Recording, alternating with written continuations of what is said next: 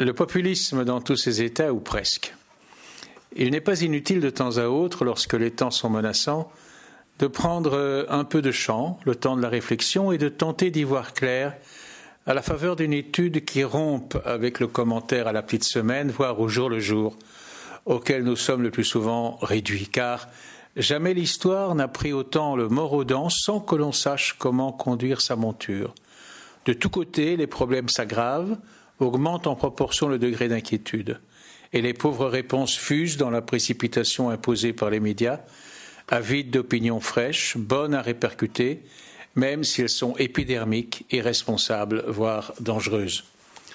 Dans cette cacophonie, il est réconfortant de voir paraître un livre informé, réfléchi, clair, sans jargon corporatiste, sans morgue facultaire, bien qu'issu de l'université, qui s'impose le temps de la récolte d'informations et de la réflexion à tête reposée à propos d'un thème qui est l'un des plus préoccupants d'aujourd'hui, le populisme.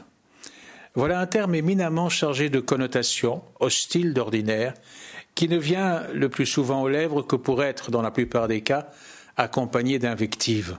Il est même rarement revendiqué par ceux qui pourraient s'en réclamer, tant il est accablé par sa mauvaise réputation. Dominique Régnier s'est imposé dans un premier temps, au moins, de le considérer objectivement, de l'observer sous tous ses angles, pour mieux voir ce qu'il recouvre et pour s'apercevoir qu'il s'agit d'une notion attrape-tout, qu'il est bon de décomposer pour mieux y voir clair. Régnier était professeur à Sciences Po à Paris et vient d'être appelé à la direction de l'éminent établissement suite à la disparition tragique de son prédécesseur.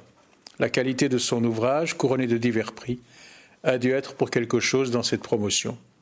C'est que l'exploit n'est pas mince de s'attaquer à une hydre à multiples têtes qui, ne fût-ce qu'au sein de l'Europe d'aujourd'hui, présente autant de variantes qu'il y a de pays dans ou à la périphérie de l'Union, car l'auteur a la prudence de s'en tenir à nos contrées, même si de temps à autre l'allusion à un mouvement comme le Tea Party américain peut venir nourrir son propos.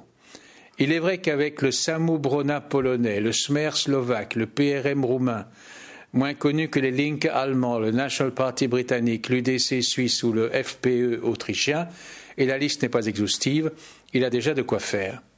Ce qu'il montre bien, c'est que ces mouvements exercent une influence impressionnante sur les grandes formations, comme la France lui en a donné le spectacle, les politiques traditionnelles étant tenues de les assimiler sous peine d'être précipitées dans les oubliettes de l'histoire, tentative de récupération qui pourrait bien, au demeurant, n'être que des manières de reculer les inévitables échéances. Curieusement, un phénomène a manifestement échappé au radar de l'auteur, celui de la NVA en Belgique flamande. Singulière lacune, il faut le dire, car notre explorateur y aurait trouvé un spécimen très riche d'enseignements. Mais cela ajoute un agrément pour le lecteur belge. Fort de la boîte à outils que Régnier lui tend si obligeamment, il peut s'exercer à la politologie locale par ses propres moyens. Une invitation à l'auto-analyse, en somme, elle ne peut être que salubre.